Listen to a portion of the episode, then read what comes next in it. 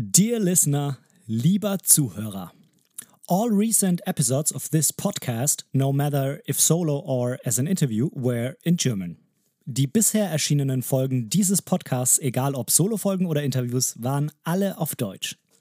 Many times I thought about publishing some episodes in English too. Ich habe mir schon oft überlegt, auch Folgen auf Englisch zu veröffentlichen. On the one hand, I really like to improve my English in an active way and in addition to just consuming photography-based content.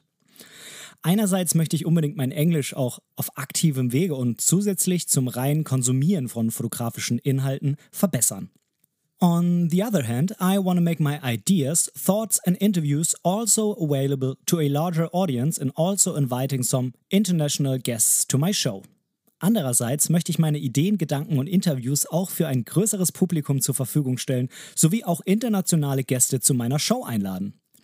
Even though most future episodes will still remain in German, I would be very happy if you follow this podcast anyway. From time to time, I will also publish some English content. Aber keine Angst, die meisten Folgen werden weiterhin auf Deutsch sein. Du kannst mir also auch dann gerne als Hörer treu bleiben, wenn deine Sprachkenntnisse nicht ganz für die englischen Folgen ausreichen. For this podcast episode, I invited the two photographers, travelers, photography coaches, and founders of the Raw Society, Christelle Enquist and Jorge Delgado Ureña.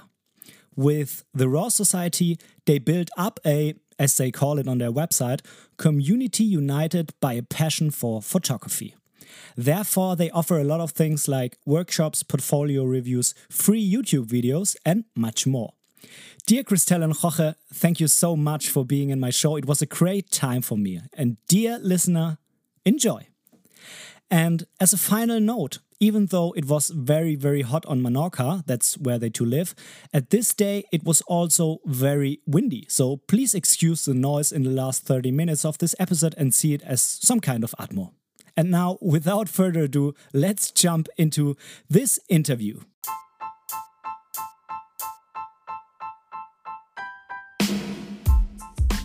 Moin und herzlich willkommen zu Momente deiner Geschichte, dem tiefgründigen Fotografie-Podcast. Ich bin der Ben und in diesem Podcast möchte ich meine Gedanken rund um die Fotografie mit dir teilen. Ich wünsche dir ganz, ganz viel Spaß beim Zuhören. Okay, so welcome to this show, Christelle Enquist and Jorge Delgado. Ureña. Hello. Hi again. How are you guys? Very good, Ben. How are you? Yeah, it's great. It's uh, it's a nice weekend. It's a really nice weather outside, but I think it's a great idea to have this conversation here. Uh, we all are inside now. I can see, so we can see each other uh, with a video, but uh, of course the listeners uh, they just hear the audio. But uh, where are you at this moment? We are in Menorca, which is oh. the smaller of the Balearic Islands uh, in the Mediterranean, which is where are based. And yeah, here we are. We have a little bit of a heat wave here, so it's nice, but a little bit warmer than I like. so, how is the temperature over there? So, what's a heat wave for you? Because I think a heat wave in Germany is definitely not the same. it's uh, we're at about 30 at night, so 30 degrees at night in June is quite warm, and uh, but during the daytime it's great. So, like Jorge said, we're on an island which means that we have plenty of wind and uh, you know surrounded by water. So we really can't complain but it has been quite warm these last few days yeah, yeah, I can imagine. I can imagine. So, uh, for our listeners, uh, I would like to um, that you introduce yourself with a few words, with a few sentences. Who are you, and um, why do we have you here in this podcast? Which uh, do you want first? Yeah, you, of course. Okay, so I'm Jorge. I'm the co-founder with Christelle of the Raw Society. I'm a photographer. I do a mix of street photography, documentary, travel photography, and I've been doing this job for 14 years now. And since uh, 2016, we started the Raw Society with Christelle, which is something that probably we will talk about later because it's a little bit more complex than a few lines. And um, I'm going to start with why we're here because I think that it's a nice little story. Uh, so, a couple of weeks ago, we were made aware by someone via Instagram. Thank you, that someone via Instagram, that Ben had been talking about Jorge's book, um, Photos of Cuba. And so we immediately contacted Ben to tell him thanks. And uh, I, with my very, very limited German, tried to understand what it was all about and hopefully that he wasn't saying anything terrible about us, which he wasn't, of course. And um, and yeah, so that's kind of how we connected with Ben, and we really love his podcast. We love his voice. I don't know you guys, listeners. I'm assuming you do too, but it's very nice to listen to his podcast, um, even if you don't understand everything that he's saying. And um, yeah, I'm Christelle Enquist. I am the other half of the Raw Society. I'm also a photographer, although I came, I have a background in um, advertising and marketing. And uh, so I quit my job, did a very brief solo travel for six months, and then began together with Jorge in 2016 the Raw Society. Um, and we started with a trip, trips to Nepal because that's kind of where we came up with the idea of hosting workshops. And um, I'm going too far. I'm going too far. Short introduction. Okay, sorry. Short introduction. I like to babble. I'm Spanish. Yeah, I think um, guests who like to talk are the best guests. so because I'm just I'm just the host here, uh, it's about you in this uh, podcast, of course. Um, yes, uh, for me, um, this uh, little story uh, of this episode here just began a few weeks before that uh, point, someone told you about my podcast and the book of Jorge. So um, I'm very happy, by the way, to call Jorge now uh, right because uh, in this episode I always said George. And in uh, our first meeting, I think it was about two weeks ago, um, yeah, Christelle, you always called in Jorge. And uh, then uh, I just thought, oh no, that's a bit embarrassing, but it's okay. It's not. I promise you that um, it's, pretty, it's pretty normal uh, people call me much worse than George or George. Okay. so the story began uh, for me with your YouTube channel. Um, I watched the videos. I was really, really excited about them, and uh, of course, I'm still, I, I still am. And um, I uh, did some kind of research, and so I come to your uh, to your website. I came to your website and I saw okay, there are some books of you, and um, I want to buy them. I want to look into them and uh, see the pictures. And um, the book of you, Jorge, it was yeah out of stock, and uh, and I typed in a, uh, a message under that book, and uh, yeah, Christelle answered that it's possible to to to um, print it again and to send it over to me. And so yeah, uh, I, don't know. Um, was it clear for you that I'm uh, this guy who ordered uh, the books or uh, not? yeah, I immediately realized that it was you. I said, "Oh, I think I think he ordered both of our books," and um, I remembered that it was out of stock and that you left a message. So yeah, I did make the connection quite quickly. Um, but obviously, we had no idea that you had your own podcast. So all of that was a very fun discovery. Yes, uh, definitely, definitely. Um, so, Christelle, you just um, talked a little bit about your education or your your profession before photography. Uh, what's about you, Jorge? Um, have you when, when, did you start with photography? Was this kind of uh, profession your dream just after school or uh, was it uh, not the first thing you did after your yeah regular education? It was not the first thing professionally. Um, i did graphic design so i was also mm -hmm. related with advertising and stuff like that. Uh, but at some point i was I, get, I got bored and i always loved photography uh, since I was a teenager, I used to uh, do graffiti in the street, so um, legal stuff.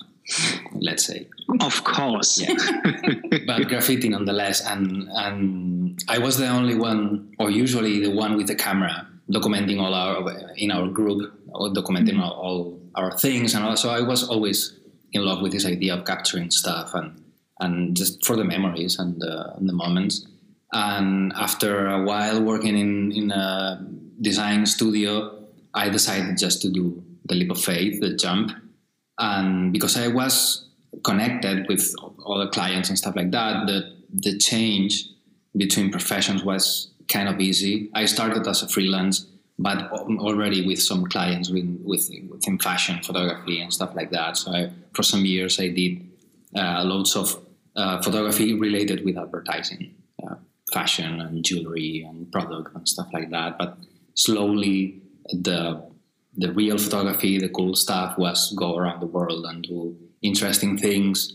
And I, I started to do that slowly with small assignments, uh, some papers here in, in Spain, uh, some political stuff, and eventually I got my first uh, kind of a big-ish uh, assignment to go to Nepal to do uh, something a little bit more in depth about um, a year after the earthquake uh, that they had. It was like a big big earthquake, and and since then everything evolved with uh, evolved evolved evolved uh, with Christelle, and we started the Raw Society, and and now we mixed both things. We do some assignments, we do collections for for uh, collectors, we do this kind of books and stuff like that. But we also, um, with the Raw Society, we do workshops. Uh, we have a membership program where people that are professionals or not professionals they they join and they can learn different things uh, since how to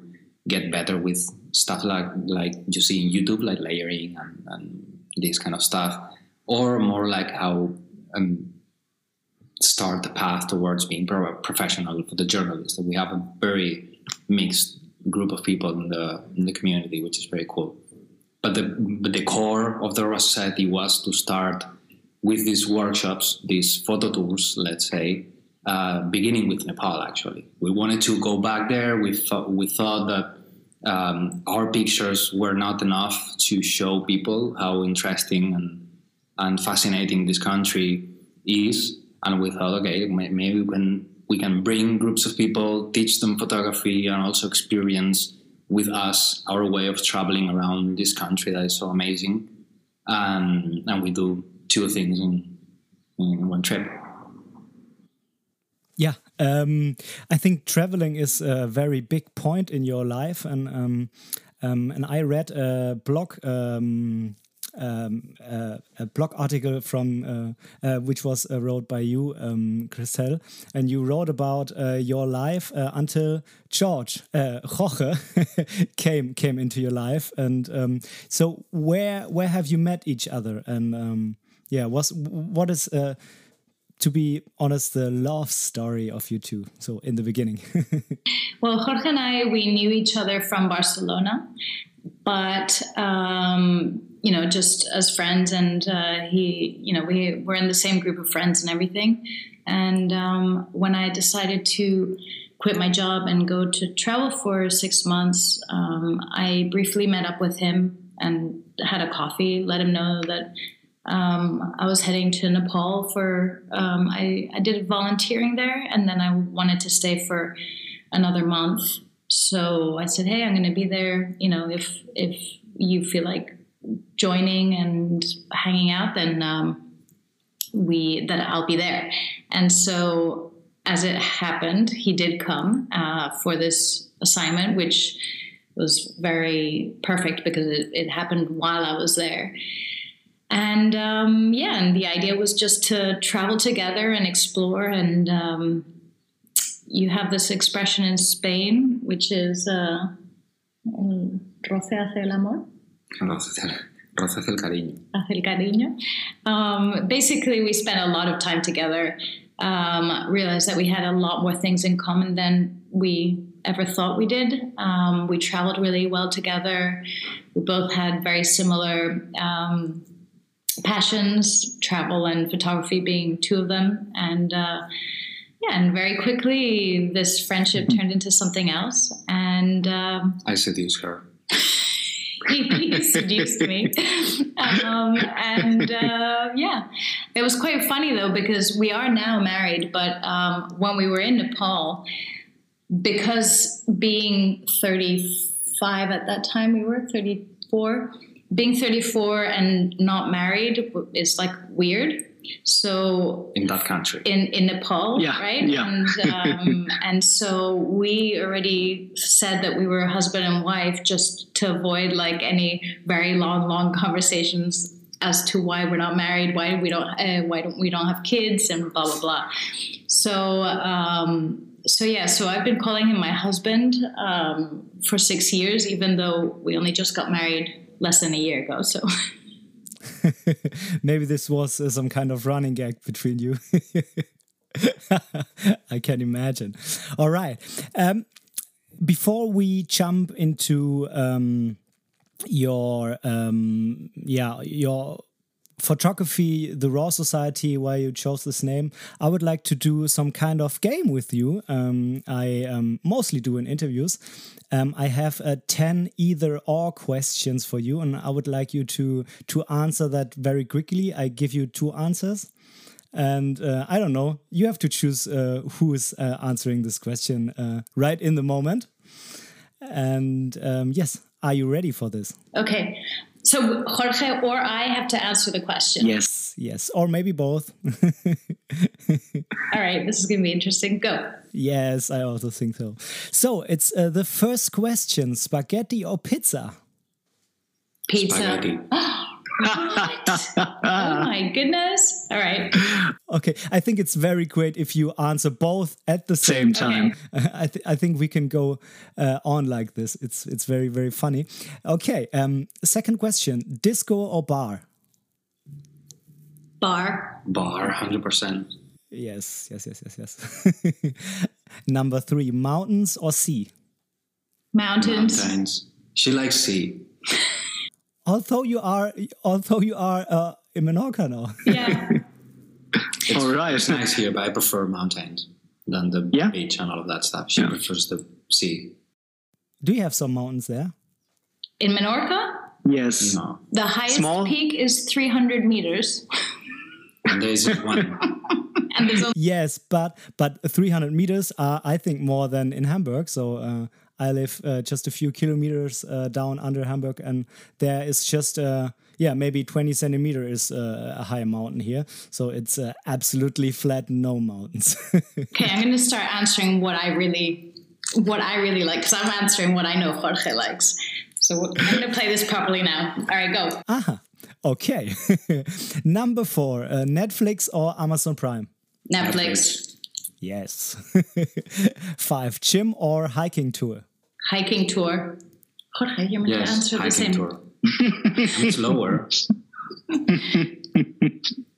Okay, car or train? Car. Yeah, sorry, that, I, I was late for that. I was going to actually say train. Oh. Okay. Hmm. Journal or tablet? Journal. Journal, Yeah. Number eight, hip hop or rock?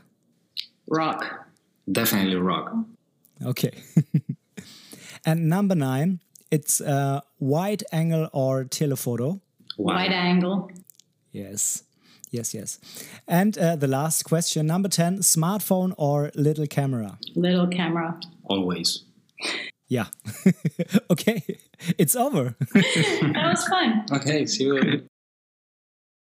so these were the 10 either or questions. Okay. So uh, now we jump into the question uh, what is the Raw Society and why did you choose that name? I think you just teased some of the points, uh, what you do with the members, what you offer the members, uh, what you uh, like to uh, teach a little bit. Um, just what do you how do you call it i think it's it's not that easy to really understand what the raw society is i also had some problems in my uh, in my podcast episode about your book So there's a very easy explanation as to why it's confusing, I think. And that's because we've evolved in a very organic way. So we started as we initially, well, as we were saying, with um, our workshops, and it's always kind of organically grown. So we started having members, but we didn't have a membership subscription.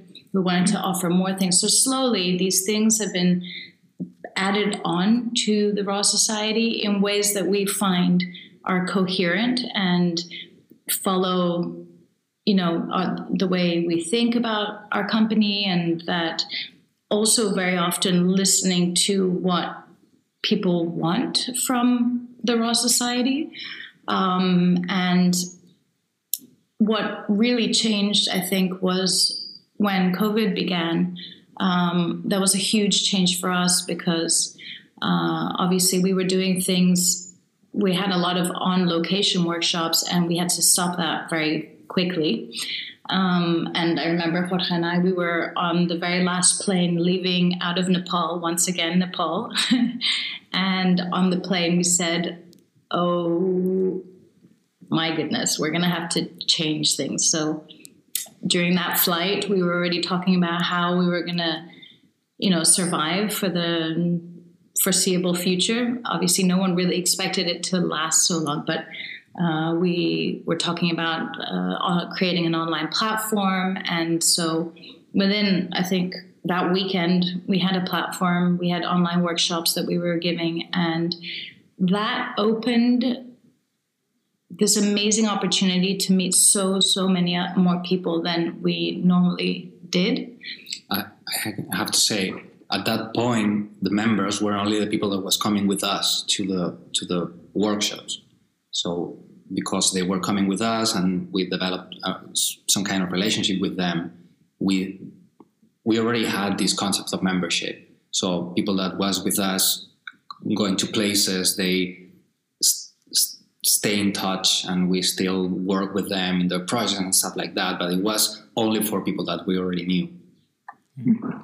And so, because of this online, like changing to online, um, this whole concept changed, right? So we started to meet a lot of people. We were able to interact with a lot more people. And this kind of community idea really started to flourish. Um, we established the option to become a member even if you didn't come to a workshop, which I think was also something important and that we maybe hadn't thought about but wanted to do because we don't want it to be exclusive. It I don't, Jorge and I don't want people who maybe cannot come on a workshop to not be able to be a part of our community. Um, and we took it even one step forward uh, further with our YouTube online course, which is that absolutely anyone can, um, you know, have the benefit and, and learn from us even without paying, right? But if you want a constant uh, relationship and mentorship with us, then for a very, I think, small fee, um, people can become part of the community and get our feedback. We do online critiques once a month. Um, we have about more than 30 hours of online workshops on the membership platform. Guest mentors. We have guest mentors. Um, mm. We do once a month workshops on there as well. We have a social Zoom meetings so the members can get to know each other. And I think one of the really cool things that has come out of this is that a lot of our members have started to um, meet up with each other independently of us. So, you know, someone might be traveling to New York and uh, they'll reach out to the community and say, hey, who's out there? You know, who wants to meet? And um, others have done group projects.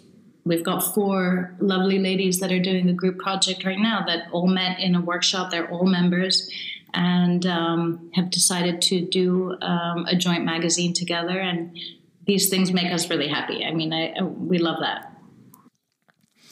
And um, before you changed the concept into uh, some kind of hybrid concept, uh, online and offline, uh, was it uh, also uh, very international um, before that, or just with getting online? It was international since the beginning, um, but it was different because although we were in Spain, I would say 90% of people coming to our workshop were uh, Americans from the States, um, some Canadians, and from time to time we got some, uh, I don't know, Swiss person or something like that. But it was like 90, 80, 90% Americans. And since the platform started to grow more as an online presence with all of these things, um, we started to have people from all over the place. And now we have super crazy uh, different places people right? from Japan, Indonesia, all Europe. Uh, States st- still a, big um, chunk of the thing. Uh, almost all of them are Americans, but we grew a lot in Europe and in the rest of the world as well. Yeah, I'm I'm very happy that uh, now we can speak all together in English. Uh, it's it, it, makes life international life so much easier.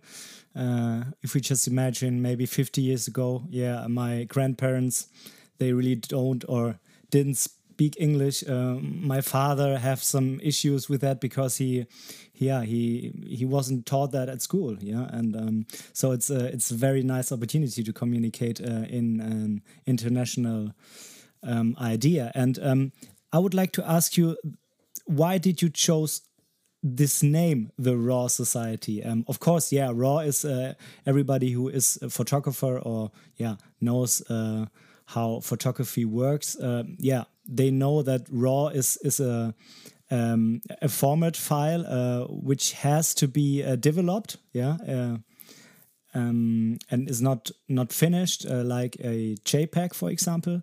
Um, but what is, what is your idea with this name? Yeah, we we wanted the, the two readings of the name. One of them, just the relationship the relationship with photography was the raw file. It was already related because of that, but also the meaning of the word itself. That because our, our workshops are not, which is something that probably your listeners, if the if they attend workshops from other people, usually what happens is that you go somewhere and there is a, a mentor, a teacher some kind, a photographer, and and maybe even if it's in another place in another country, you go there, you meet somewhere in a, in a space, in some kind of studio, you show your work, and he teaches you stuff, and then you go to do your thing, and then you go back the next day. What we do is to give a little bit the experience of how it really is to work a place. So we go with them all the time. We work the streets.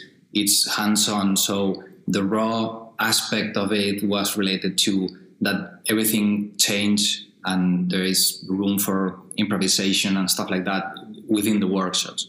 We want the the attendee, the person that comes with us, to have an experience that is as real as, as we can offer. Um, as if they were a magazine photographer, for example, right? Um, so they have to do storytelling, they have to talk with people, they have to uh, find out stuff. Uh, with our guidance, obviously, we are with them all the time. Um, not with the whole group at the same time because that would be weird. But we spend uh, the whole time in the streets with with the people that comes with us. And it's also a little bit, you know, alluding to this concept I want to clarify that we were called a while ago the uh, raw photo tours because when we started, um, it was very hard to explain what we are, you know, the concept of going on a photography workshop, right? So we were called raw photo tours. And the funny thing is that both Jorge and I really do not like the idea of a tour because it sounds like something that's super organized that you get on a bus you get off the bus you have half an hour eh, you have to run back on the bus you continue and that's the complete opposite of how we like to travel right? So when we were talking about raw it's also a little bit rugged you know a little bit rough. And like jorge said it's about improvisation. You know when you're working on a project, you have to adapt, and um, things sometimes, you know, you can only plan so far, and you need to be flexible for opportunities that arise when you're there and when you're on the ground, right? So um, it all kind of, we thought that Raw summed that idea up quite well. And I, I, think that the format it worked very nice because, we, as I said at the beginning, we have people that they're already professional photographers, or photojournalists, for example, or wedding photographers, if you like, uh, that they know how to operate a camera and they, they know the principles. But we also have people that they are absolutely beginners, that they know nothing about photography, and it's super interesting because they mix in this in these trips, and and it's it's interesting to see what happens because someone that has no experience when he or she um, goes around people that has some experience and, and, they see what they do with each other uh, different they exchange experiences or something like that. Uh, they grow a lot. And we saw people having their first camera and next week coming with us to a to a workshop and in six months um, having a solo show in a gallery for example. That kind of growth is quite amazing. It's not usually normal and and it's pretty cool yeah, I also have uh, the impression that your idea of teaching photography is not to say uh, that's the right way, that's the wrong way, you have to do it like this. Um, that is the way photography works. I think uh, you want to give uh, opportunities. You want to show how one can do it, but uh, it's always just an offer. Is this always is this also the idea behind the name, the Raw Society, and yeah, uh, not the JPEG Society or whatever? yeah, no, but you, you're exactly right, Benedict, and I think that um, it's really important to us that point. You know, of course, there are some things that are wrong and right in photography, but there's so much that is, you know, up to the photographer and we've never wanted to create mini us you know we don't want people to come to our workshops so that they photograph like us. We want them to develop their own style and here i just you know i'm gonna say that jorge is amazing at um, understanding the the possibilities of each person and how they can grow. He's very good at anticipating that. So even if it's a first meeting, um, he's very quick to understand that and therefore kind of guides them towards where he understands is where they want to go as opposed to pulling them in another direction and saying no well you have to do it the way i do you know so there's a lot of flexibility and this is we're able to do this because our workshops are small, because we have six, eight people in our workshops, and there's two of us. So we can manage this and be very um, adaptable to each individual, you know. And one of the things that we tell to everyone is that the one thing that no one can teach you is how to see, right? That's why it's it's it will be impossible to try to tell someone do the same thing as I do or this other person does, uh, because everyone sees differently.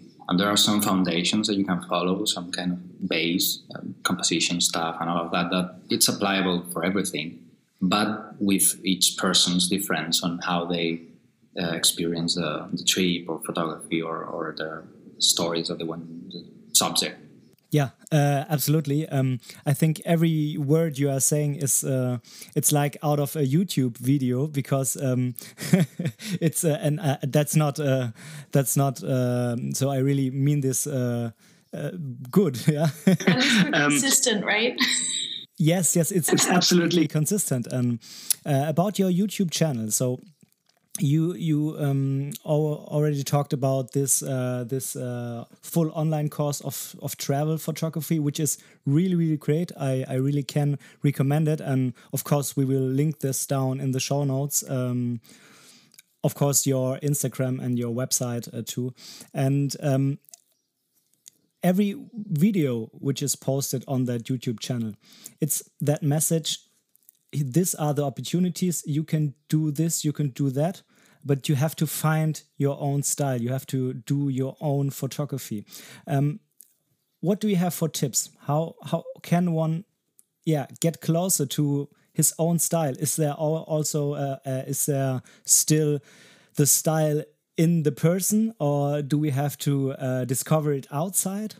I think that there's a great quote from a photographer that i like a lot It's a Spanish photographer that is called Jose Manuel Navia, and he says that the photographer that you will be, it's already in your pictures. And I like it a lot because I think it's true. What happens is that with social media and all of these things, um, we try to see what the audience wants and we try to fill that gap. And I, I would say that the best thing that you can do is try to look for the things that you are interested in, and then someone will like it. It's, it's a different approach. So it's not try to follow a trend or try to follow whatever thing it's, it's trendy now. It's what are you interested in is going to define how you approach the project or the, or the style or, or something like that. Um, because a certain way of photographing a subject is going to be better than other, right? That doesn't mean that it's not going to look like someone else because maybe you are influenced by someone that you like and stuff like that. But um, always is going to be important to realize that story is king, the theme or the subject or whatever you want to call it. And I, I, don't, I don't want to say story as a you have to follow a subject that it's super specific. Story can can be whatever, right? Uh, but definitely it must be something that's personal to you. And once you find that your only interest, um, you are going to see things that you only you see because you know what's about and you are interested in that. Um, and your style is going to grow around your interest, basically. Instead of yeah, I think trying different things, right? Uh, it's hard to explain, but I think it's it's a little bit like that. I think this is a, a very, very important point because, um, yeah, a lot of people think that they the pictures are not really that big deal, but I think it's it's very hard to to know if you are maybe not a photographer or not not by now a photographer. It's really hard to see the time and the effort which is uh, behind that photograph. You just see for the, the, photograph and you think okay there was someone and he just clicked and then there is it. But it, of course it's not. It's it's so many time you have to put into that picture with research with uh, knowing the subject knowing the environment. And and the picture is can can we say that the picture is just some kind of result of everything before that? It's definitely like that, and and it's is and I will even go farther. I maybe it's not maybe you don't even need loads of research and stuff like that. It's more. I think it's more. It's about what you want to say, what you want to explain, which is I think it's simpler like that. And a good example would be uh, lots of people ask me about this uh, black and white photography or color photography, right? Um, and you were saying in your podcast, I think that my, some of my pictures are look like um, style of Alex Webb and, and some yes. people, um, and it's because both of us and many others we are interested within the space as a subject. It's less about someone in particular; it's more about the, the location, the the ground, and the terrain. Therefore, it's important to color, right? It's it's hard to to express how it feels to be somewhere in black and white because part of the cultures and the locations is, is the light and the colors uh, is part of the culture as well and all that stuff. Therefore, color is going to be something given um, that it's important to to think about if you're interested in something like a, I am interested. Other thing maybe will be the dynamics within the interaction of the people with the space is what makes the space as well. Therefore, to have somewhat complex pictures and stuff like that, it makes sense, right? Because again, it's not about one specific person, it's how the city or the place interacts with the people that it's there. Um, and when you look for or you want to say something similar to other author, the language is going to be closer. The same way that you want to uh, talk about someone in a specific, um, like uh, Smith uh, in the country doctor, this kind of stuff. Probably the rest of reportage photographers that does this kind of reportage, they the language is closer as well. The use of uh, shorter um, depth of field, and maybe they use black and white and all of that stuff because it enhances the the, the story or the idea behind, right? Yeah, I think um, I'm I'm really happy that I don't have to decide for uh, black and white or color forever because uh, I like both of them. Uh, so yeah, just like you said, there are of course some advantages for color. You you can really show something how it is. Just say it like this, but with black and white, you can also mm, doing some timeless abstract um, approach to to a scene, to uh, people maybe. Um, in our um, first meeting two weeks ago, you revealed uh, a little secret to me. Yeah, you talked about uh, your color weakness. Um, regarding uh, your ability to see, uh, can you can you please explain explain that to us and uh, going further, explain us why this this is not uh, yeah a reason why you like black and white. So one can think, okay, uh, you you have some issues with color. Why not just using black and white, and then you can see how you photograph. So really see it. yeah, it's uh, it's it's definitely interesting um, for the people listening. I'm colorblind. I mean, not 100. percent I don't see in black and white. I just confuse color daltonism. I think it's um, it, different grades, um, and I don't see color very well. Let's say I mix colors, and there are some some combinations that are hard for me to understand and things like that. But but we go back to the subject thing, right? Uh, if I want to talk about the, a place as a subject, black and white doesn't make sense to me because um, it abstracts, as you said, some things but there is part of the information, um, and Alex Webb talk about this. If you go to the Caribbean, or you go to Central America, or you go to Asia, you're going to see that color is is very much part of the culture, and uh, people use color for lots of things, and from religion to ceremonies to stuff like that. So if you don't use color in, if I don't use color in that sense, um, I'm going to have a, a greater weakness than just not see color like everyone else is because I cannot really translate my message or my story or whatever you want to call it uh, because color is going to be part of how uh, someone can experience a place, right? Um, it's not that I don't like black and white. I love it. But for my stories, for my work, is not the best approach, uh, I would say. Also, I would say that there is like 25% of men are colorblind actually, and I know lots of great color photographers that are colorblind, which is which is interesting because probably because of that, they intrigues you even more because you don't see it very well. And I always have to ask Christelle when I see some weird combination of colors. I have to ask her not only on location but also in when we are editing the book of Cuba or the one in Morocco she need she, I need her to help me to say no this is this is crazy combination don't use the picture this is awful mm-hmm. or this is great and I see maybe it looks weird to me.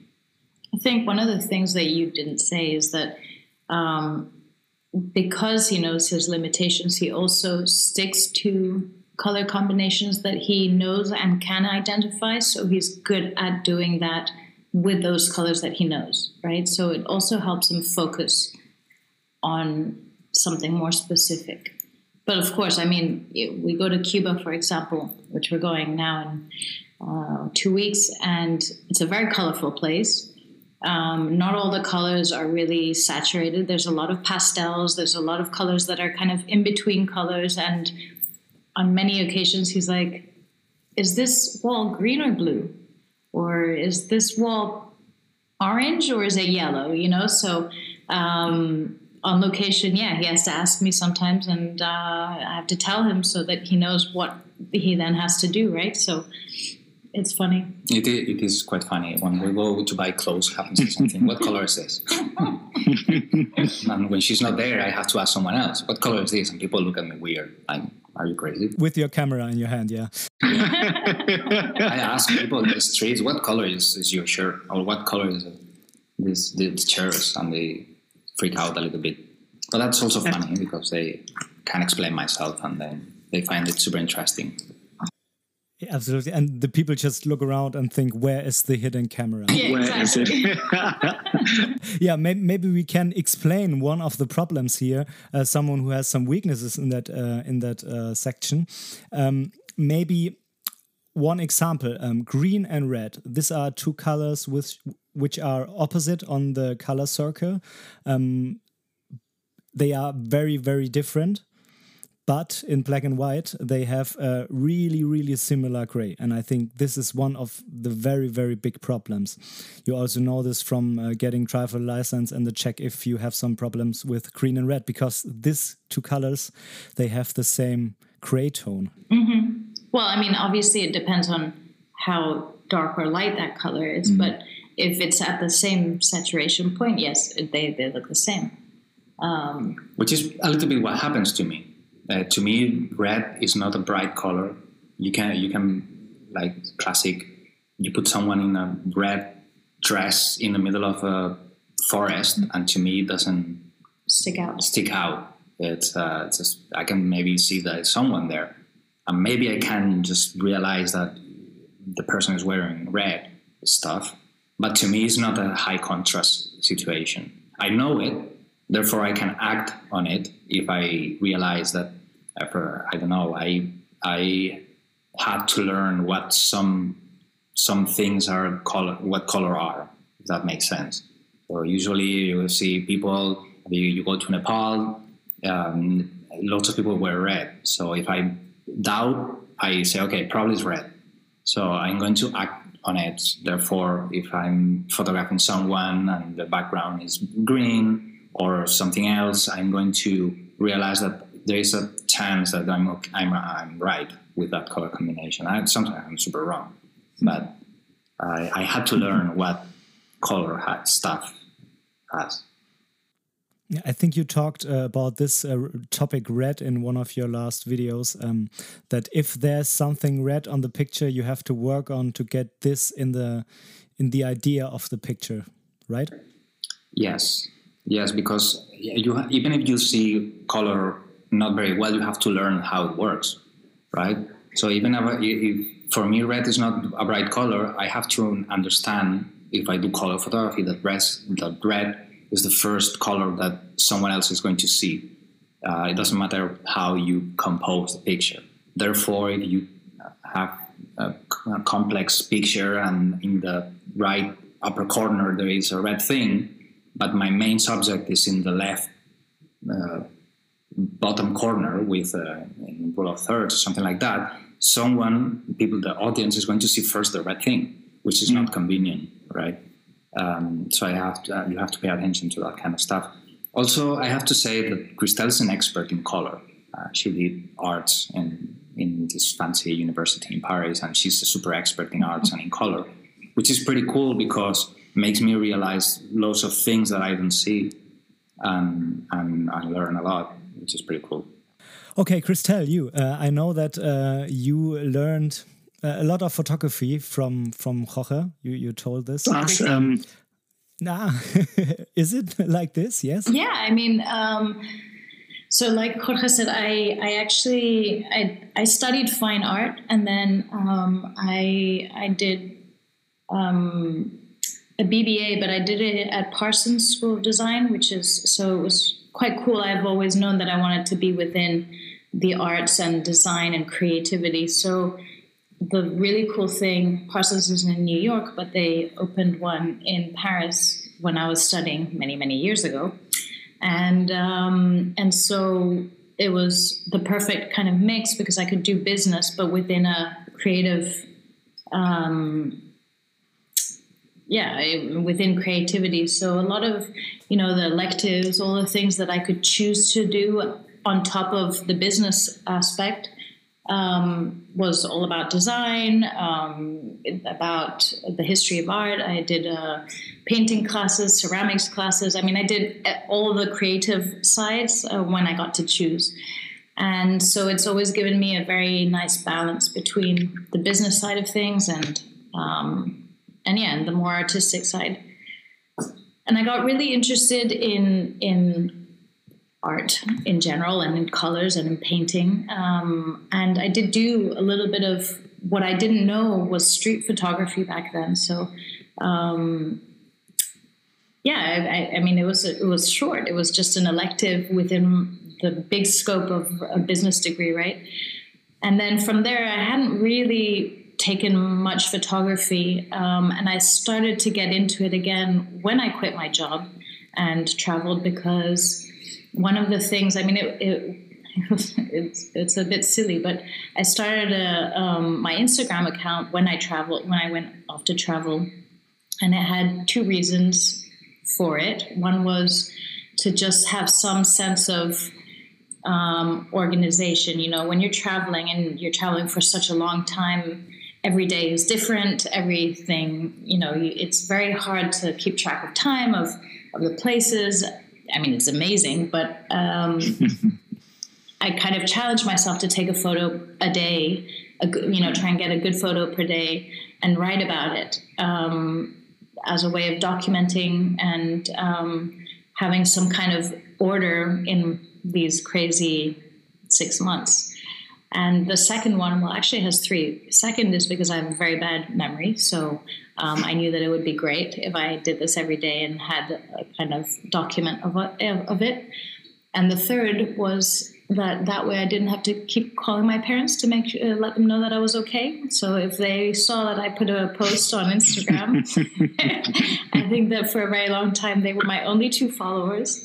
And uh, but you know it was great. Every day they saw a photo, they knew that I was okay, and um, so had a lot of freedom not to think, oh, I have to call them, make sure you know, let them know I'm okay, and things like that. So. Um, and then that all really changed when when Jorge and I got together. Um, it, it obviously really pushed me into paying much more attention. It was more a hobby, and this gave it, my photography more purpose. And uh, I'm very stubborn, so most of the time I'm not listening to him, but I am actually listening to him. I'm just not showing him that I'm listening to him. yeah, that's. I think that's a woman thing. So, yeah, maybe couple thing. Yes. Um, how would you uh, differentiate your style from Jorge's style? Oh, Jorge. I don't know. I think it's similar somehow, but um, she's more emotional. Like women tend to be less less specific and with technique and composition and stuff like that. And they seems to me that they see details in a way that is different from men. Not say that it's a great uh, a great difference, but I've seen with 90 workshops that I've done with people, and plenty of the people that comes with us are, are women actually. They tend to see detail in a way that men usually don't. So the paying attention to the, the specific details in, inside the frame tend to be different.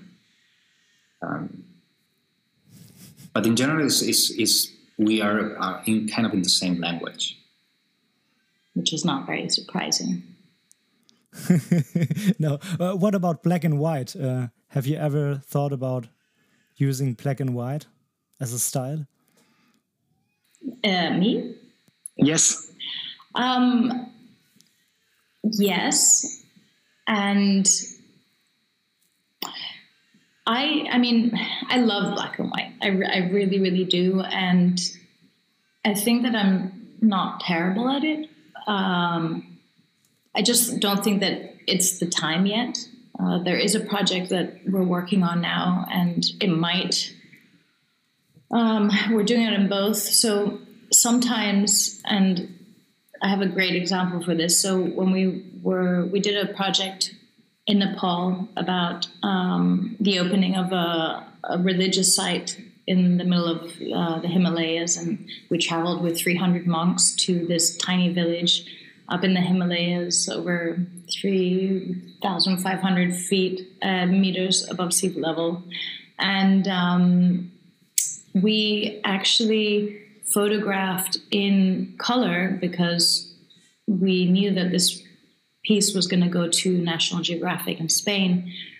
But we also knew that we were going to do an exhibition um, in Nepal, in Kathmandu, and it was a fundraising exhibition um, that well that we did to raise money uh, for health issues that the uh, monks managed and um, helped that village where they did the opening. So we already knew that these two things were going to have to take place. And while we did prioritize doing the photos in, in color for National Geographic, um, we also were aware and planning for this black and white photography exhibition. So this sometimes happens when we're working. You know, uh, we are thinking of it as a personal project in black and white, but we're also thinking um, that very often, if you want to sell a piece to, for example, National Geographic, it has to be in color, almost always. So you know, it's there is also a more of a logistical and planning reason behind. It's a very different way of photographing. It's it's a different language, so it's, it's it depends on the subject. Sometimes you can mix it if, if you like, but you have to if you're going to do black and white, you have to think in black and white, and it's totally different than in color. So we didn't have any project that it's real for black and white. Okay, um, I think um, it's it's very very different to mix that up in one project, in one book. It's it's it's very very different. Um, I think if you have if you are planning a project in black and white, uh, then you can yeah just force yourself to to look at this in black and white. You can put your camera into a black and white preview mode. Uh, you can be aware of the light more than you are maybe in color. But I know from your pictures, light is also there a very big topic, of course, light and shadow. Um, but to mix that up, I think it's very, very different. Um, just uh, thinking about the presentation yeah. Uh, later. Well, and that's that's the thing. So in general, we you know you have to prioritize one thing, and and we always prioritize color. Um, it, you know, because of certain situations, sometimes we have that in the back of our, our mind. But if we were really going to start working in black and white, we're thinking about the project purely in black and white. Um, it's about, important. Think, yeah, think yeah. about this. Like with black and white, you eliminate the temperature of a place. That's a big deal in, in lots of projects that, that we do. Without temperature, you the color you can tell if it's hot or it's or it's cold and stuff like that, just because the the quality of the light, right? But in black and white, it doesn't happen. So you can go around and, and do things to feel that it's hot or, or cold because of what you see in the picture, but the feeling is not there because there is no color, right? So and we because our projects are so related with with the location itself, it's it's important to show the color. But this project that we are doing now, for example, it's a very ancient tradition here in Spain. It's a 700 year old thing that they do in this tiny island of Menorca. Um, it's less about the space; it's more about the tradition itself. Therefore, black and white makes sense. Um, so we are we are not thinking really in black and white, but it's it can work in black and white anyway, because it's about the lights always going to be important and the textures and all that. But we deal with way more with expressions and with with faces and and things happening in a way that it's less important if it's uh, if it's warm or not. Let's say definitely. So uh, now we are in this topic of your style, some kind of. Uh, how would you describe it? Now, uh, talking about the color style, of course. Um, you do uh, some kind of travel photography, street photography, documentary, storytelling. What do you think? What kind of style do you really do? Uh, looking in the two books I have. Um, these are, mm, yeah, I think mostly mm, travel and street uh, photographies there. Um, but I also saw from you, Jorge, um, um, a photo story about the uh, COVID pandemic. Um, you, uh, yeah, you followed some uh, soldiers during their uh, work, um, and to be honest, this is for me it was a very different style uh, from the pictures in your Cuba book. Um, of course, they also were very great photographs, uh, no doubt, but uh, it was some kind of different approach. Mm, why? Well, first of all, I think that one part of the difference is the the edit. That is not always going to be, for example, in the Cuba book or the Morocco book, the the edit, the, the sequence and the selection, all of that, we we do it ourselves. But when you work on, a, on an assignment for a magazine, there is an editor that is going to choose what they show and and for, it's for, for a reason because um, a story that it's uh, featured in a magazine they need to explain certain things that maybe I can avoid to do because I can suggest it if you like, but they have to show it. Therefore, mm-hmm. it's, it's, less um, suggestive. Suggestive, mm-hmm. Yeah. It's less suggestive. Um, our personal things, our, and the collections, and all of that stuff. But for the magazine, there are certain pictures that you just have to have them because it's going to be part of the story, and and basically that's it. Um, it's it's the main difference. There are some stuff that you have to to show that goes with the text, with the story. Mm. And talking about style, and this is something that I think Jorge and I have spoken about quite a bit, but we just consider ourselves photographers. Um, putting putting a name, putting a title can be a little bit I think a little bit limiting, a little bit, you know, we're we're here to just tell stories in general, whether they're sometimes more descriptive, whether they're very specific or much more open. Um, we're just here to, you know, share these stories and and share what it feels like, share someone's particular story, and um, and that's just being a photographer. So I think that it's in our case we prefer not to put a title or a I don't know. Correct me if I'm wrong, Jorge. It's not that we prefer We, oh. we no one prefers to have a title. I think that it just happens, and I don't think that makes lots of sense. I'm a, I'm a whatever photographer. I'm a Mean, I'm a photographer, and I do pictures, and I say things, and that's it.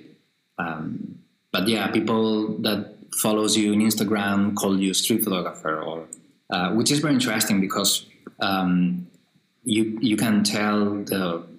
I have lots of pictures, and probably you've seen some in the in the Cuba magazine. Uh, maybe in Cuba, yeah. I have some pictures that are not really complicated or just uh, details of stuff and and things that are not going to have any resonance in Instagram, for example, or any social media because they're simple, but it, they must be there. It makes sense in a in a story, in a, in a sequence, in a narrative sense right? Um, but what people sees in in a social media is this complex stuff like layering and things like that. But that's not the only thing that I do, right? But it's easy to to being categorized in this thing, and it helps sometimes to say I do street photography, I do documentary photography. But at the end, all of all of that is the same thing. There is nothing different that I do. For example, the soldier stuff during COVID the approach, the kind of pictures that I need is the same as if I do uh, a um, sequence about Havana. It's the same. I do the same kind of pictures. It's different situations, different um, uh, scenes, and different subjects, but the approach is the same, right? So, yeah, saying that one person is a street photographer or the other one it's a portrait photo. Well, maybe Portrait there's is a bit different. Yeah, there's people that definitely fashion will be different, right? Um, it's, a, it's another branch of photography, but all that it's people based photography and reality based photography tends to be kind of the same thing. Um, happens that now street photography, the term is is used, and that's fine, but it's not really important the, the, the term itself.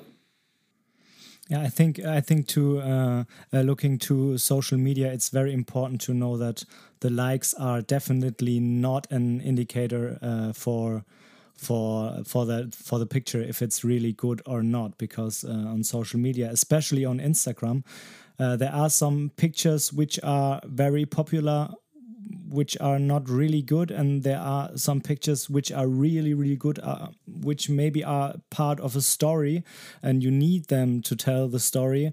But uh, the regular uh, instagram user um, maybe doesn't understand it or it's not that catching in the first moment and then he just swipes away and that's it. I'm going to tell you another quote from this photographer that i like a lot that that he says the photographer is not who knows how to use a camera. Photographer is who has something to say, and it's it's almost impossible to say something with just one picture. Um, I, I think both of us we like the the idea of the narrative thing that you have a discourse or to have a an idea that it's not just in one picture. You can have a fancy, cool picture uh, because it's nice to do it and, and it's impactful and all that, but it's not really the point to have some fancy pictures. It's more what do you want to say? And I think that the danger with Instagram is that we all, or almost all, curate our photographs for Instagram. So you're only seeing a tiny, tiny part of what we're actually doing. And we're usually, even if we don't care about the likes and all of that, you're going to choose the photos to share on Instagram that you know are probably going to have you know a better or more impact or more likes or whatever. But that's such a small part of an overall project right? And um, or even simpler if you have a very very complex there's some photos that i have that i love and I have not shared them on Instagram because the format's too small. And it's impossible to appreciate a photograph in that size.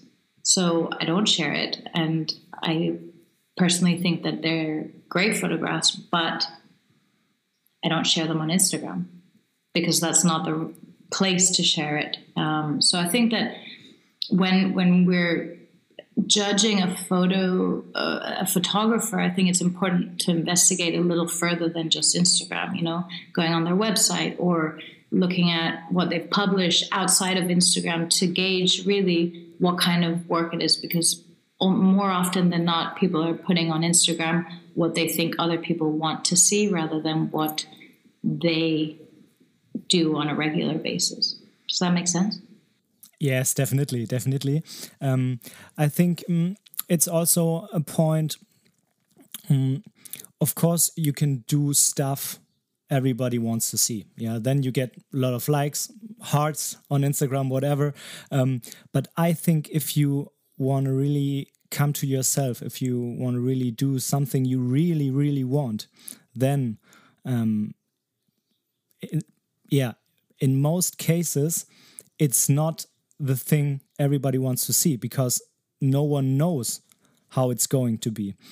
Maybe I will give you some example about this podcast. Uh, I always wanted to make a podcast which is, um, yeah, which which has not um, the same concept for every episode. I, wa- I wanted to mix it up. I wanted to make a podcast I always wanted. So I want to have some solo episodes. I want to have some interviews. I wanted to have some episodes where I'm talking about pictures and so on. And um, of course, I often ask myself, do I really want it to do like this? Because there is nothing like this. Do listeners really want to listen to that kind of stuff? Um, but you have to be very brave. You have to believe in yourself and you have to do it. And in our um, in our uh, last Zoom meeting, Jorge also talked about he wasn't really sure in the beginning if this uh, this stuff he's posting on the YouTube channel is really good for YouTube. If it's if it's really good for YouTube uh, viewers, or if it's more some kind of top uh, some kind of topic some kind of things for a podcast or whatever um, but now we have a lot of uh, subscribers so far for this uh, small time um, and yeah, what what do you say? Well, I, I think that we are, and this is something that we can relate with podcasts, YouTube, or photography. is is the same. We are being we have been told that people have short attention span span span span. Yes. And, and that's probably true, but I don't think that it's for everyone. I think that if people is interested and you present something and it's that it's good and has value, people like it and and I was kind of aware of that because, uh, for example, in my free time, I like to study physics. I like physics. I'm a nerd. And if you go to YouTube, there is this these uh, conferences, there's uh, lectures um, with Roger Penrose and people like that. It's two hours the guy talking about black holes, and they have millions of views. I cannot imagine that there are such a, an amount of people that are well bears in in in particle physics. I think that it's if you propose something that is interesting and you explain it well, can be a podcast form or YouTube a video or a book, uh, photography book in a sequence. People has the intelligence to to to like it and to enjoy it and to understand it. But the thing is that not everybody knows that if you show something to someone, you're asking for this attention, right? But they are they're okay giving you the time, but you have to give them something in return. It must be a good thing, must be a good project, must be a good podcast, interesting and um, thought um, thoughtful, thought provoking. Well, thought provoking or, or or fulfilling. Yes, something that that really moves the, the mind of the person that it's that it's watching or listening or, or something like that. And and yeah, that's what I discovered. But with photography, talking about the YouTube channel, I think that my case, I haven't seen loads of channels that you know it's it's weird because there is channels that I think that are interesting in YouTube uh, because they talk about other photographers and, and, somehow they know a lot about them and it's quite interesting to see someone talking about Elliott Erwitt or Alex Webb or whoever in depth and explaining stuff about their projects and their photography and doing an analysis that is interesting. Uh, and there's there is this other branch of photography YouTube people that it's more about the cameras and the lenses and the technology behind, which is fun, uh, especially for for men, yeah, not so much for, for women. Which I is find it really boring. which is fine if you like. Really? Yeah. Yeah. but it's not really. That's not photography. Uh, the camera or something like that is not really what makes photography interesting. Um, but what I saw is that there there are not much are not many um, channels that they show their own work in a, in a nice way. And there's people with with a lot less experience that they are good communicators and they are fun to watch if you like. But it's hard to it's hard to I mean it's it's hard to to see someone trying to teach stuff that it's very I don't know it's it's tricky sometimes I would say um, I'm not sure half the time of what I'm saying. I have certain experience. uh, I, I, don't understand how some people that started to do pictures six months ago or a couple of years ago, they have this certainty about how must be something, right? I, I, I think that everything is way more nuanced and complicated. And I think that what we put in our channel is a little bit that it's thoughtful and it's not a certainty it's certainty is is not i'm not sure. I propose something that is my opinion and it's what i've seen uh, and it's my own experiences and my own pictures as well. Um, i'm not showing someone else's stuff. I'm showing my my own work. And i think that people like it uh, that i'm proposing something. That it's personal to me in a way that i think it's valuable.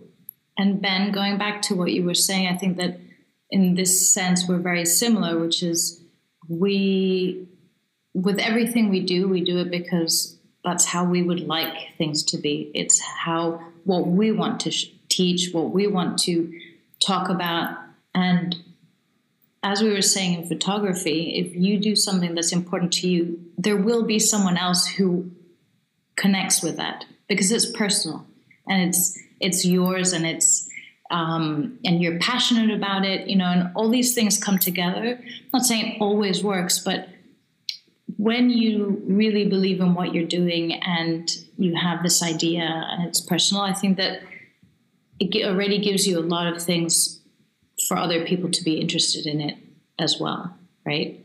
Um, so yeah, we've we've always tried to be true to what we believe in and how we see things. And so far it's it's been working. So hopefully we're going to continue doing it for many many more years and also it's very complicated to put every i don't know there there's not that much stuff to show if you want to show your own work. Uh, people that post uh, videos and, and these POV things and stuff like that, they are showing pictures that are not very well put together because they don't have the time to do it. And and when you see good photography, it takes time. And to produce um, important or, or interesting work, you need time. So it's just not possible to do it every week. You have other things to do, and, and you don't. I, I mean, it's not even that much time to find interesting stuff, for example, right? Yeah, I think um, success should, of course, not the idea of of being a photographer, of being whatever. But of course, everybody of us wants to be some kind of successful. Um, but um, I think looking at the people in photography in maybe some kind of photography history, they always did their own thing. Of course, they they just uh, catched up some uh, inspiration from other photographers, no doubt, but uh, they all did something special, something different, their own thing, and they got very successful. So I think. But that I think it's yes. sorry, but that takes time, and unfortunately, yeah. people are very impatient and they want everything mm. to be now and in the moment and they want to see results and that's that's not i mean especially with photography that is not how it works you know there's a lot of time from all the the, the amount of time you dedicate to learning to the amount of time you take if you're doing travel like us, you know, access um, to things, a- finding access yes. to places, discovering which places are important, what stories interest you, um, and then being there and taking the photo, which goes back to what you were saying. Um, there's so much behind a photograph than the final image, right? Um, and and you need patience for all of it. You need patience, you know, even if it's patience to get the money you want to go on a trip, you know, uh, to whatever place you want to photograph. Uh, so yeah, it's it's it's a slow process and and it should be slow. Yeah. Um it's not just the things uh, you just uh, told us uh, what is behind a photograph. It's also i think a lot of people don't see how many photographs we take until we have this one shot yeah maybe maybe we yeah we took 100 photos a day and if we are very very lucky it's it's one photo of that day. Um, so how do you yeah how do you do it when you are out in the streets or out on a project? Do you take a lot of pictures um, to have uh, the ability to choose it later on or do you really just uh, push the button if you know okay now that's the picture and i really mean this one jorge and my approach so you were talking about the differences the way we approach photography, even though the result is quite similar, our approach is very different. And I'm going to let Jorge explain his way first. Yeah, I photograph very little. I started with film, so I I don't have a um, way. Uh, pesado, I call it. Like a heavy, a heavy, finger. Heavy finger. uh, because I, I learned with film, so I, I got used to just uh, click by click. Um, mm. And I like to think about what I want to get. I think that the most important, in my case, the most important thing is to realize when a picture can happen, and can everything can come together and, and create something interesting, and be aware of that. So I maybe have to photograph less, but I definitely work the scene. But to me, it's more important to realize that there is a scene worth photograph that worth my time more than just do pictures to everything um, and and then choose later.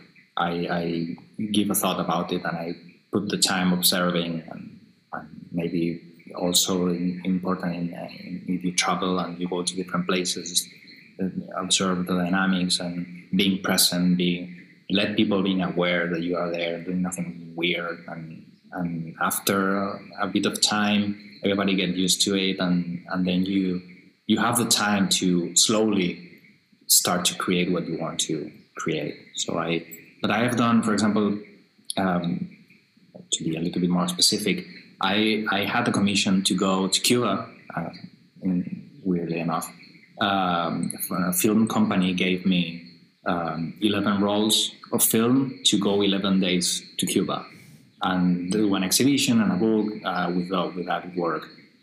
So 11, 11 rolls is the only thing that I had, right?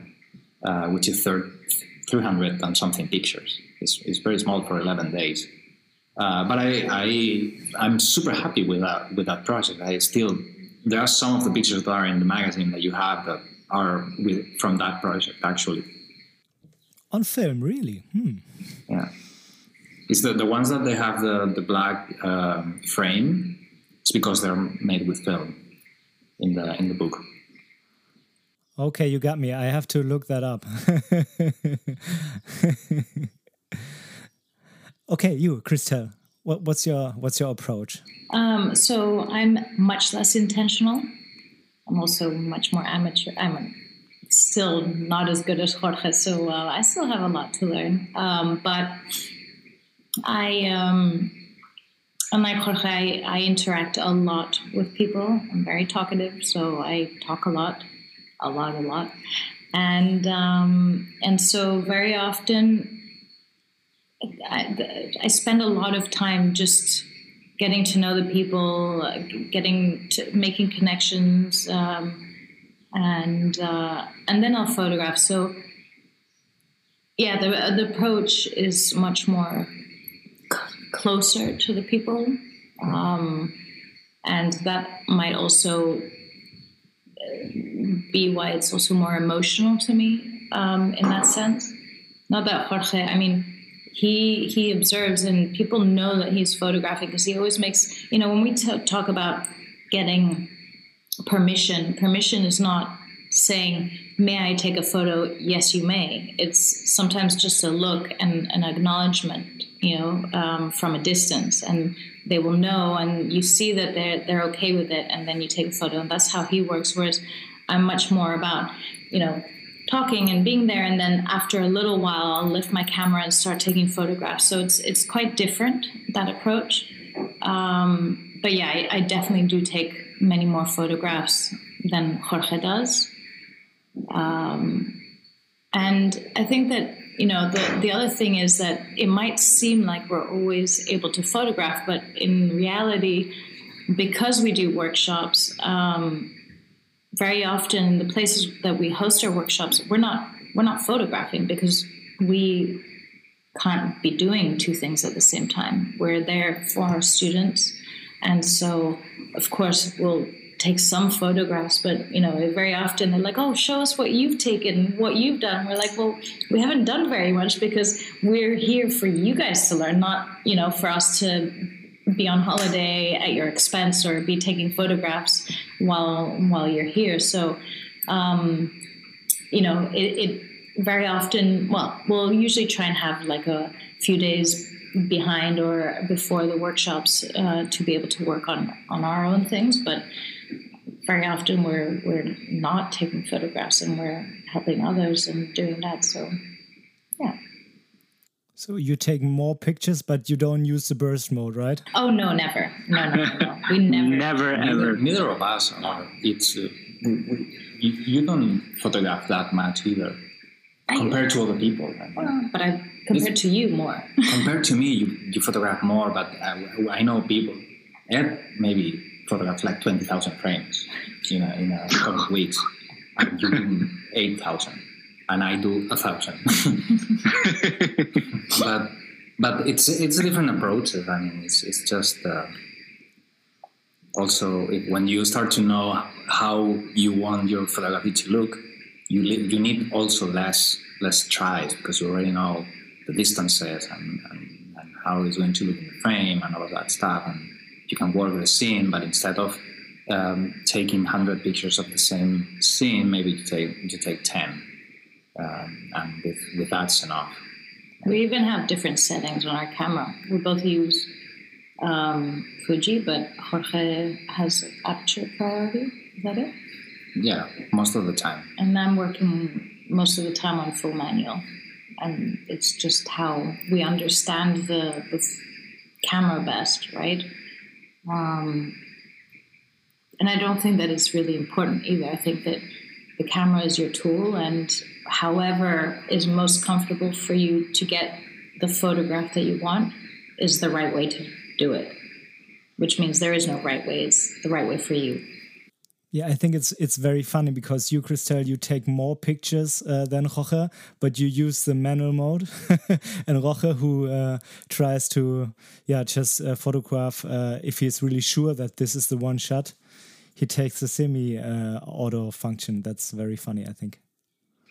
And a lot of photographers use semi automatic. I mean, you're not a better or worse photographer for using manual or semi or full auto. I mean, that we know a lot of legendary photographers who work on full auto, and that's fine. I mean, we're here to tell stories. We're not here to show off how professional we are or how proficient we are with adjusting the dials. It's it's a tool so that we can tell our stories, right?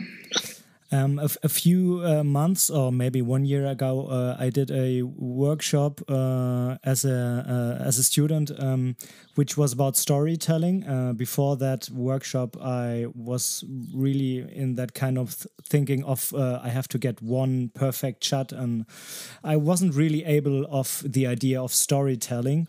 And um, before that, I always was very excited by uh, very open apertures, um, and um, I think many photographers are. But uh, as soon as you really think about storytelling, about the fact that you want to show more of the scene, that you want to show what's going on, and not only one thing in the foreground, uh, which of course makes it more different, uh, no doubt. But um, then, yeah, the open aperture gets some kind of annoying. It's just uh, you you want to avoid it if you can. It's it's not uh, it's not really you want to have it. It's cool. You you have to need it. Uh, you have to use it if it's very dark. But to be honest, you don't want to use it because you want to show more of the scene. Yeah, I mean, this is. Yes, I want to say that this this trend of using large aperture lenses is something that the the camera brands wanted to sell us. Mm-hmm. It's just brands wanted to say, get the professional look, and they came with this idea of selling fancy lenses, and and and it went through. Also, I think that lots of people, because people don't, don't print their work, um, they see it in, in screens and all of that, and it, it feels different. Uh, and sometimes it works. There, there are things, there are moments where because it's dark, you need to open the aperture or maybe you want to do a portrait or something like that and it makes sense or a detail. Yes. But um, but also when you when you if you do scenes in the street like normal nice light and you don't need to to open aperture maybe in a, in a cell phone screen it looks okay but if you if you see it printed it feels weird because everything is out of focus basically. And, and that's a problem that people should print more their work. I think it, it definitely changes the how you perceive your own photography.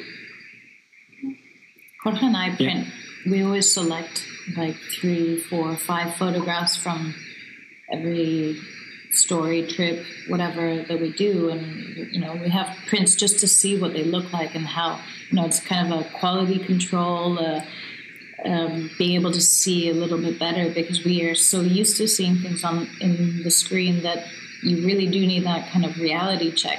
And um, yeah, we always tell everybody that comes with us to you know it doesn't matter how, but just to print them, whether it's uh, prints or magazine or but just seeing it in the physical world is so different and necessary, I think. Yeah, um, you just talked about equipment. Maybe we can uh, go to this topic for maybe a few minutes. Um, you both use Fujifilm cameras. Uh, me too. Um, but uh, yeah, it, it's it's a topic in my podcast, but not really um, about to get some equipment which is better or is faster or something, but which fits to you and um, also the focal lengths. Uh, um, about them you also uh, talked about in your in your YouTube channel. Uh, do you think what what is equipment for you? Is is it overrated in society for getting great pictures? Is it um, just a question? It's just one of many many questions you have to answer to yourself. Does it make a difference uh, which camera you are using? Me? um, yeah, I, I don't. I, I, don't, I don't. I don't really care about the camera.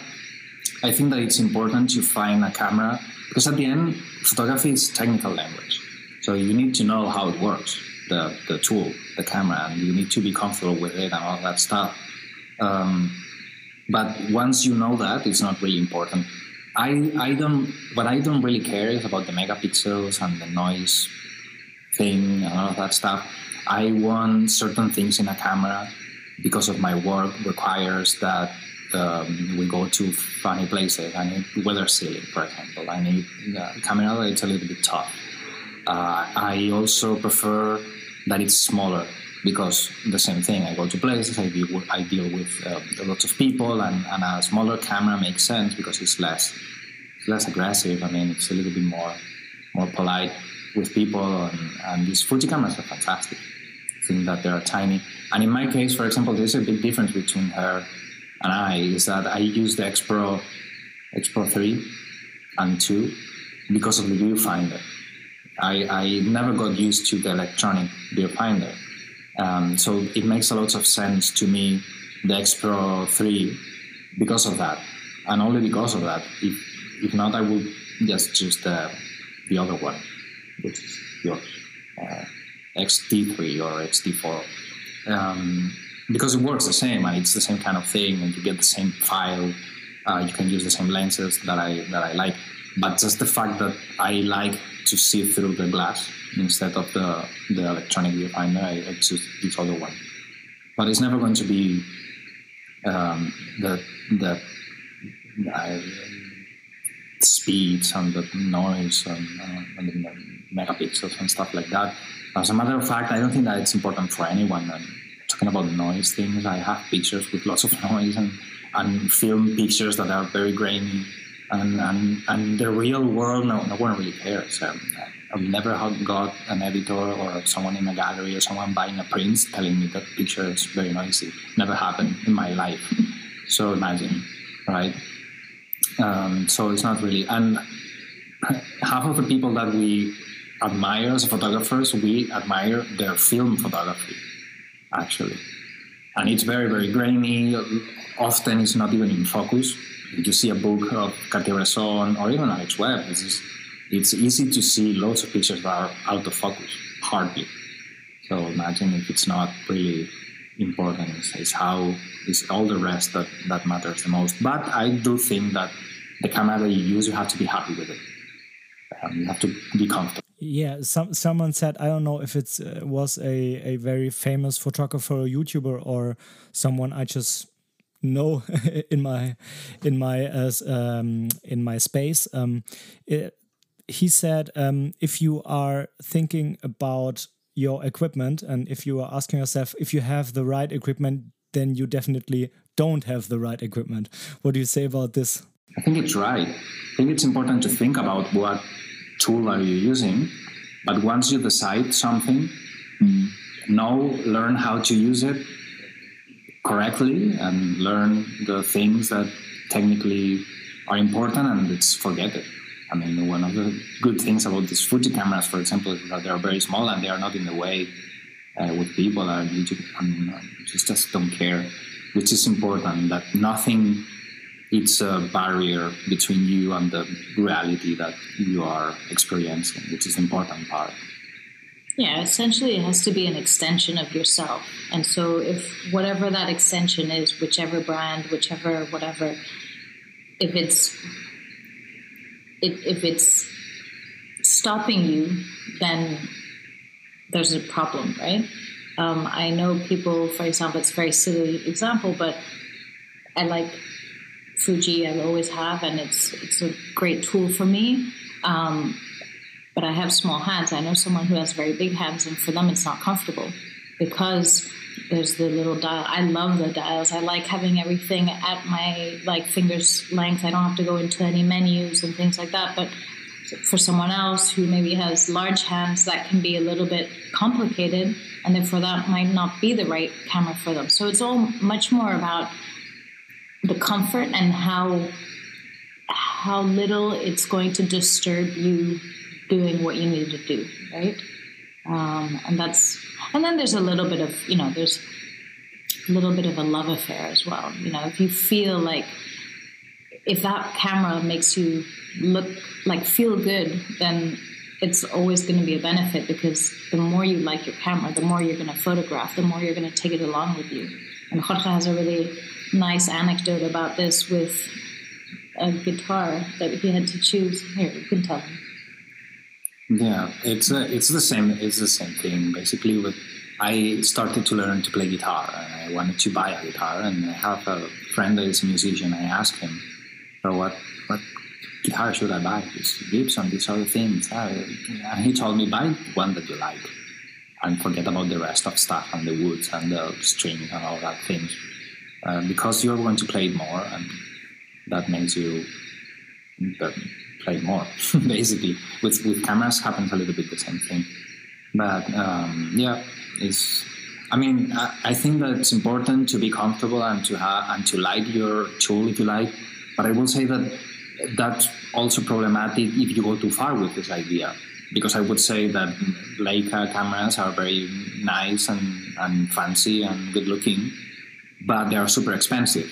And I would very much spend 10,000 euros going somewhere and doing things and to have a camera that is very expensive, no matter how good looking is the camera, for example. If you're in a position where you have to choose one or the other, because if you have money for both, then that's great. Yeah, but if you buy like uh, this ten thousand dollars, go to Germany. So I think it's not a very bad idea. But yeah, I, I, got the point. Um, so I know that uh, you, Jorge, uh, you you like you really like 35 millimeter, um, maybe 50. So that's that's that's your yeah your message uh, from one of your YouTube videos. What about you, Christelle? What is your favorite focal length? Do you have one favorite? Do you use zooms? Uh, I don't think so, but yes, really. Yep, I do. That's another difference between Jorge and I. So. Yes. I revealed it, yes. I, I, have the 18 to 55 kit lens, and I I'm an 18 uh, millimeter, so 27. 28, yeah, 27, 28, yeah. Um, in full frame, and I'm usually exclusively on that um, focal length. However, um, I will so the thing is that I use, I don't like to change my lenses. I, I find it very annoying. Uh, I don't like to carry lenses. So what I do is I'm either on 18, 23, or 35. And I use them for very specific situations. So if I'm on the street and I'm in street scenes, I'm going to be on the 18 sometimes on the 23 because you know depending on the city sometimes the streets are wider they're more um, uh, narrow but i'm between those two and then the 35 is much more for you know more specific stuff. It's uh, when i'm doing more details when i'm doing a portrait and stuff. So i'm not it's not that i'm zooming. Um, my feet are my zoom.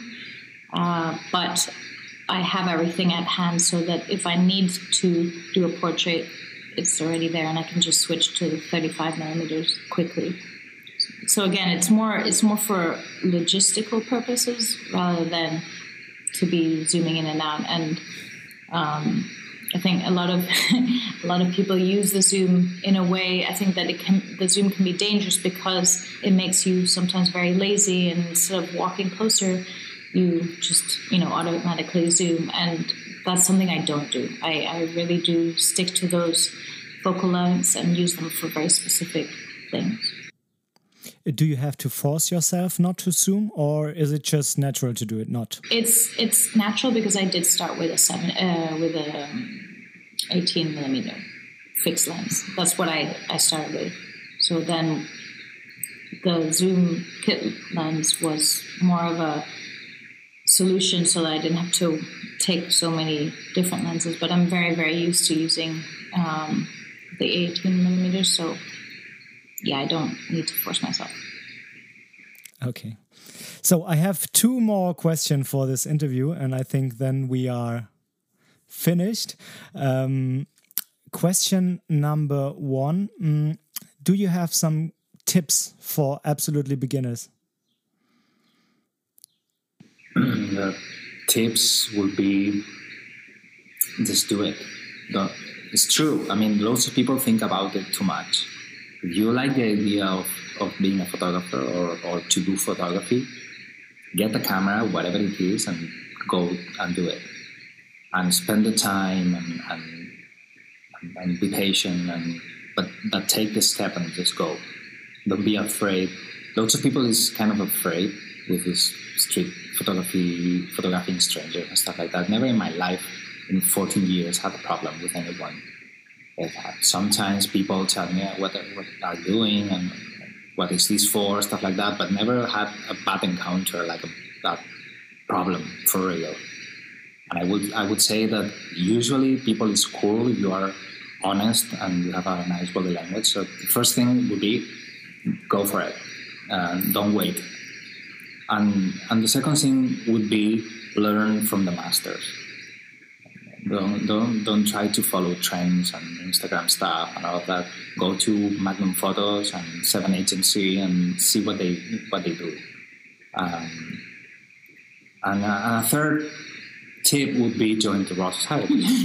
yes, of course. Learn, if you want to learn stuff uh, in a in a nice and organic way it's a se- I mean it's a semi joke, but it's important that I think some people uh, and I, I know this sounds really self promotion, but one of the reasons that we built this community as well is that there's a lot of different um, you know membership options and things like that. And but you have to have a certain level and that's not the case.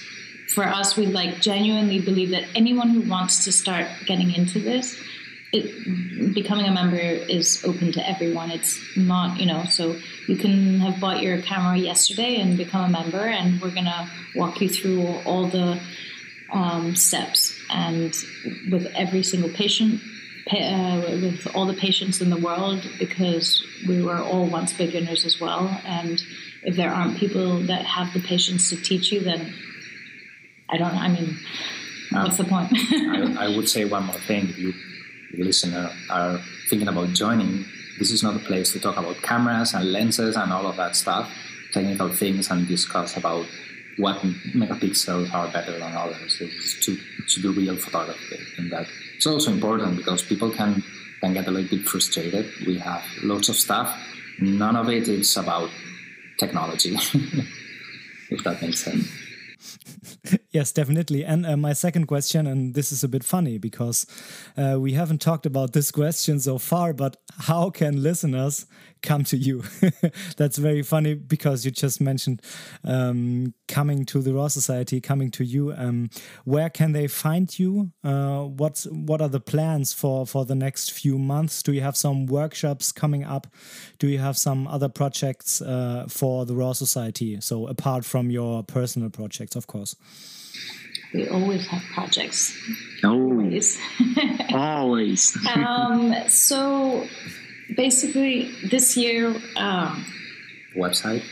Yeah, so this year we've got a lot of things going on, um, and there's a special focus on ramping up the the offering for members uh, because we acknowledge that it's super important, that it's something that really fulfills us, um, and so we're currently redoing our website so that everything is much easier to access. Uh, that's something quite basic.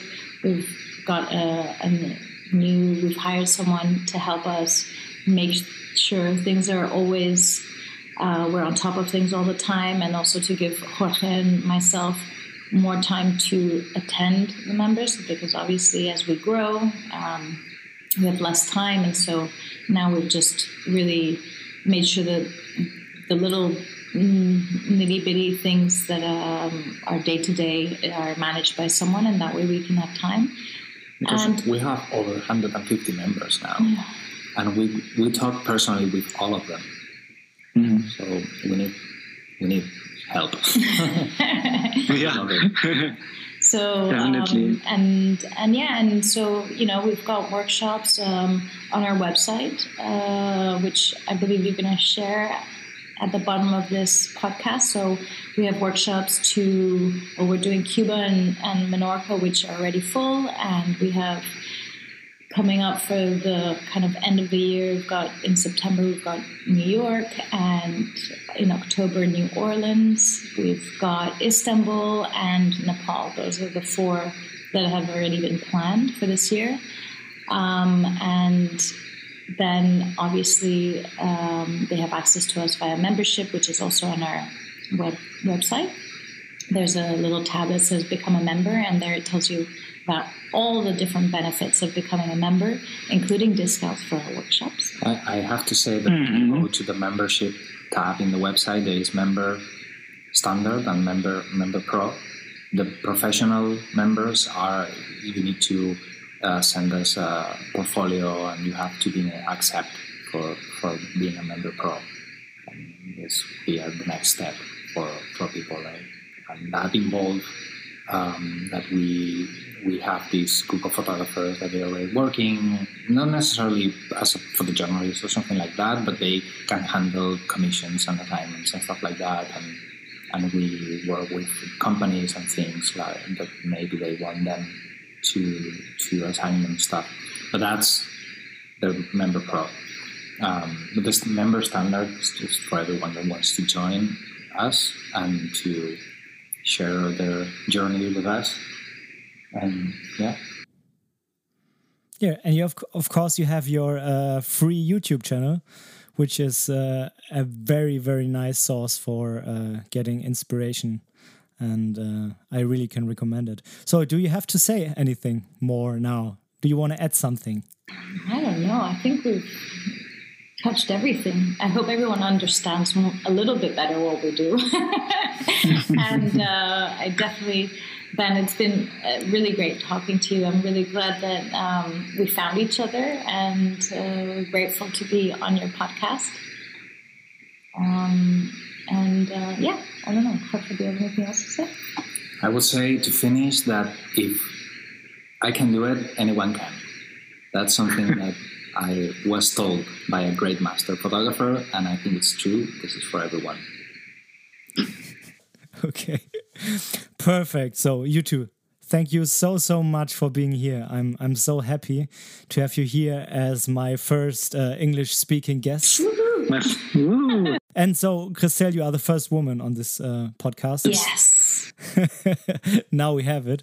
So thank you very, very much for being here. Um, I'm very happy with this episode. I think we have a lot of a lot of uh, content here, a lot of tips, a lot of ideas, and um, if uh, someone wants to join you, I put everything down. And uh, yes, Excellent. And also for the listeners, um, we're really friendly. So if you want to drop us a line, uh, email, uh, Instagram, you know, we're, we're always here to, you know, uh, we're, we're, really not scary at all. So please do feel free to send us a, a message. We've also got a, um, a newsletter that we send out every two weeks. And uh, there we share news and inspirational things. Sometimes I babble a little bit uh, there. You know, I have to get it out somehow. Um, but yeah, so you can also sign up to our newsletter and uh, yeah, connect however you like. Thank you for having us. thank you for being here. okay, so I I wish you a very nice weekend now, a very nice rest of the weekend, You too. and goodbye. Bye bye. Vielen Dank. Tschüss. Oh, awesome. Dankeschön. Goodbye. Bye.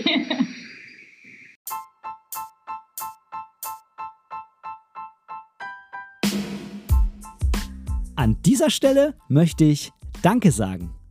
Danke, dass du mir für diese Episode dein Ohr geliehen hast, denn als Hörer bist du natürlich der wichtigste Teil dieses Podcasts. Wenn du irgendwelche Verbesserungsvorschläge hast oder Teil dieser Show werden willst, dann melde dich einfach bei mir irgendwo auf meinem Social Media. Die ganzen Links findest du unten in den Show Notes. Außerdem würde es mich unheimlich freuen, wenn du mir bei Apple Podcasts eine positive Bewertung für diesen Podcast geben könntest und vielleicht sogar ein kleines Kommentar hinterlässt. Natürlich, wenn du was anderes benutzt, kannst du das auch einfach beim Podcast-Player deines Vertrauens tun. So können wir beide zusammen noch viel mehr Menschen erreichen und unsere gemeinsame Community weiter ausbauen. Vielen lieben Dank dafür.